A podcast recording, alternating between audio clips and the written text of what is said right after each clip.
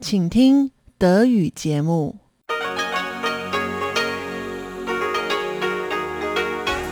Hier ist Radio Taiwan International.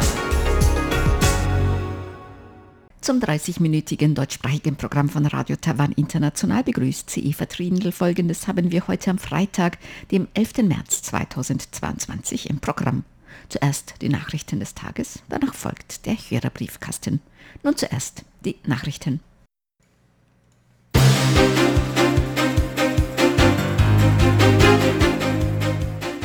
Sie hören die Tagesnachrichten von Radio Taiwan International. Zunächst die Schlagzeilen. Gesetzmacher fordert unabhängige Untersuchung zum Stromausfall am 3. März 2022.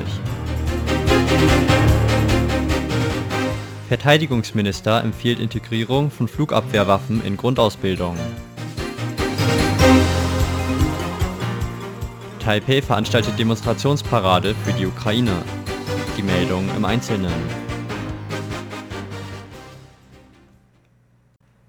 Eine unabhängige Untersuchung einer dritten Partei soll die Wurzel des Problems der wiederholten Stromausfälle in Taiwan ausfindig machen. Dies forderte Gesetzmacher Luo Zhezheng auf der heutigen Parlamentsversammlung.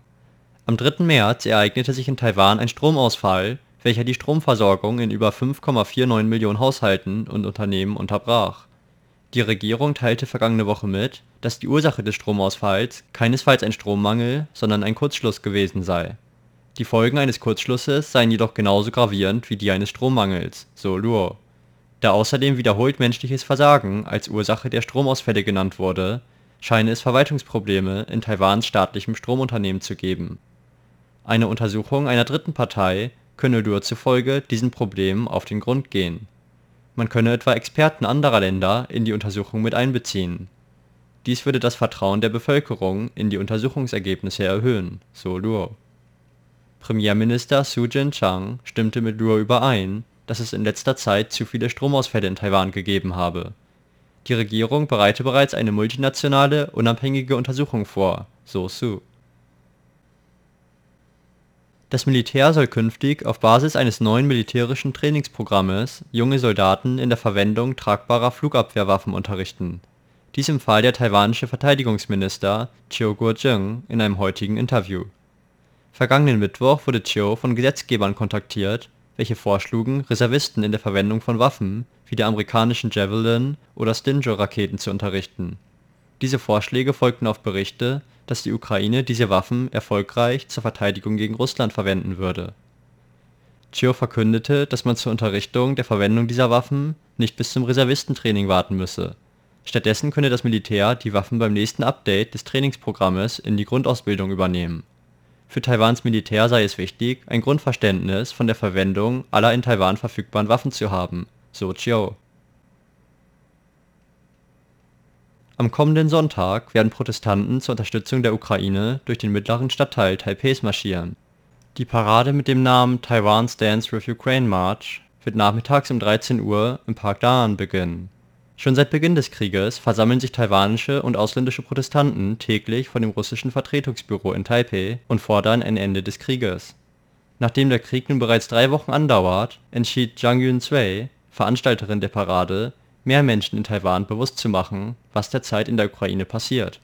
Die Familie von Changs Schwägerin lebt in der Ukraine und hat das Land noch nicht verlassen. Dies erklärte Chang in einem heutigen Interview.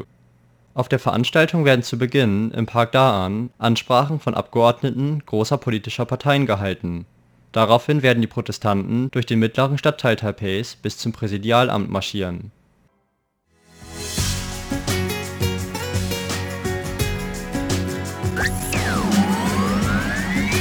Radio Taiwan International aus Taipei.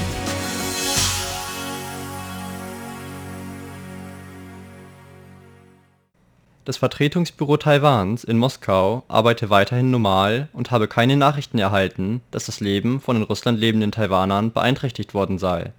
Dies verkündete Joanne Oh, Sprecherin des Außenministeriums, am heutigen Freitag. Kürzlich wurden auf Social-Media-Plattformen Gerüchte verbreitet, dass Putin Taiwan eine Lehre erteilen und China Airlines sowie Eva Air große Verluste erleiden würden. Weiterhin könne Russland dem Gerücht zufolge Taiwan durch die Schließung des Vertretungsbüros in Moskau bestrafen.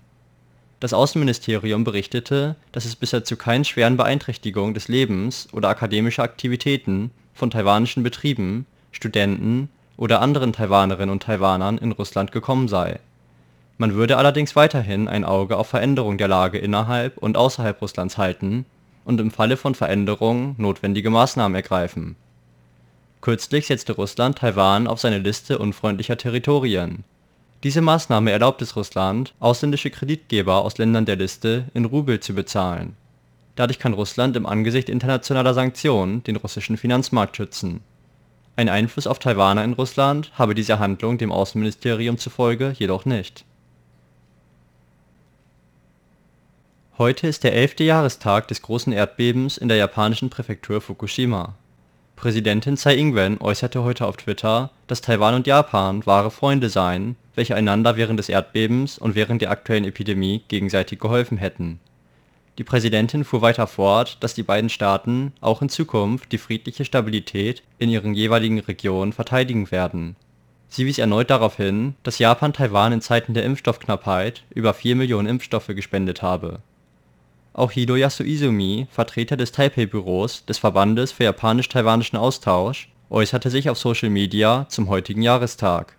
Auf Facebook sagte er, dass jedes Jahr am 11. März, wenn in Japan für die Opfer der Katastrophe gebetet wird, auch an Taiwan gedacht wird.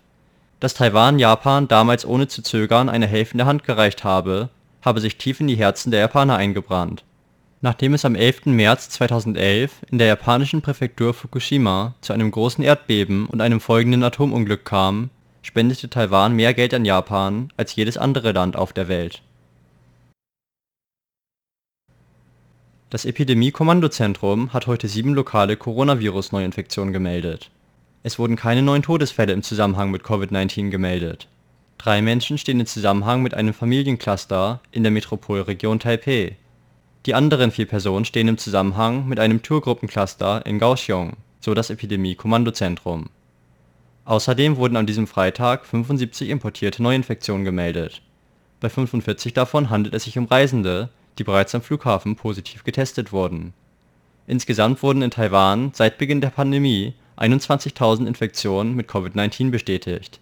Davon gelten etwa 15.000 als lokal übertragen mit keinen neuen verzeichneten Todesfällen liegt die Zahl der durch Covid-19 verursachten Todesfälle in Taiwan weiterhin bei 853 Personen. Kommen wir nun zur Börse. Der TAIEX ist heute um 168 Punkte gefallen, lag also 1% im Minus. Damit lag der Abschlusskurs bei 17.265 Punkten. Das Handelsvolumen an diesem Donnerstag betrug 263 Milliarden Taiwan-Dollar, umgerechnet etwa 9 Milliarden US-Dollar es folgt die Wettervorhersage für Freitag, den 11. März 2022.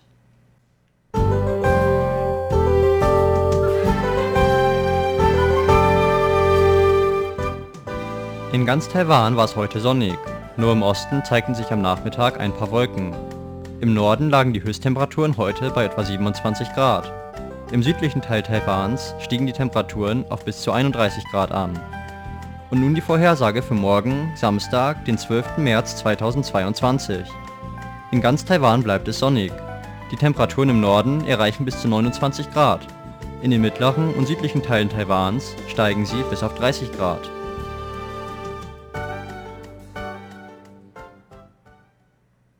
Das waren die Nachrichten des heutigen Tages. Weiter geht es nun mit dem Programm für Freitag, den 11. März 2022.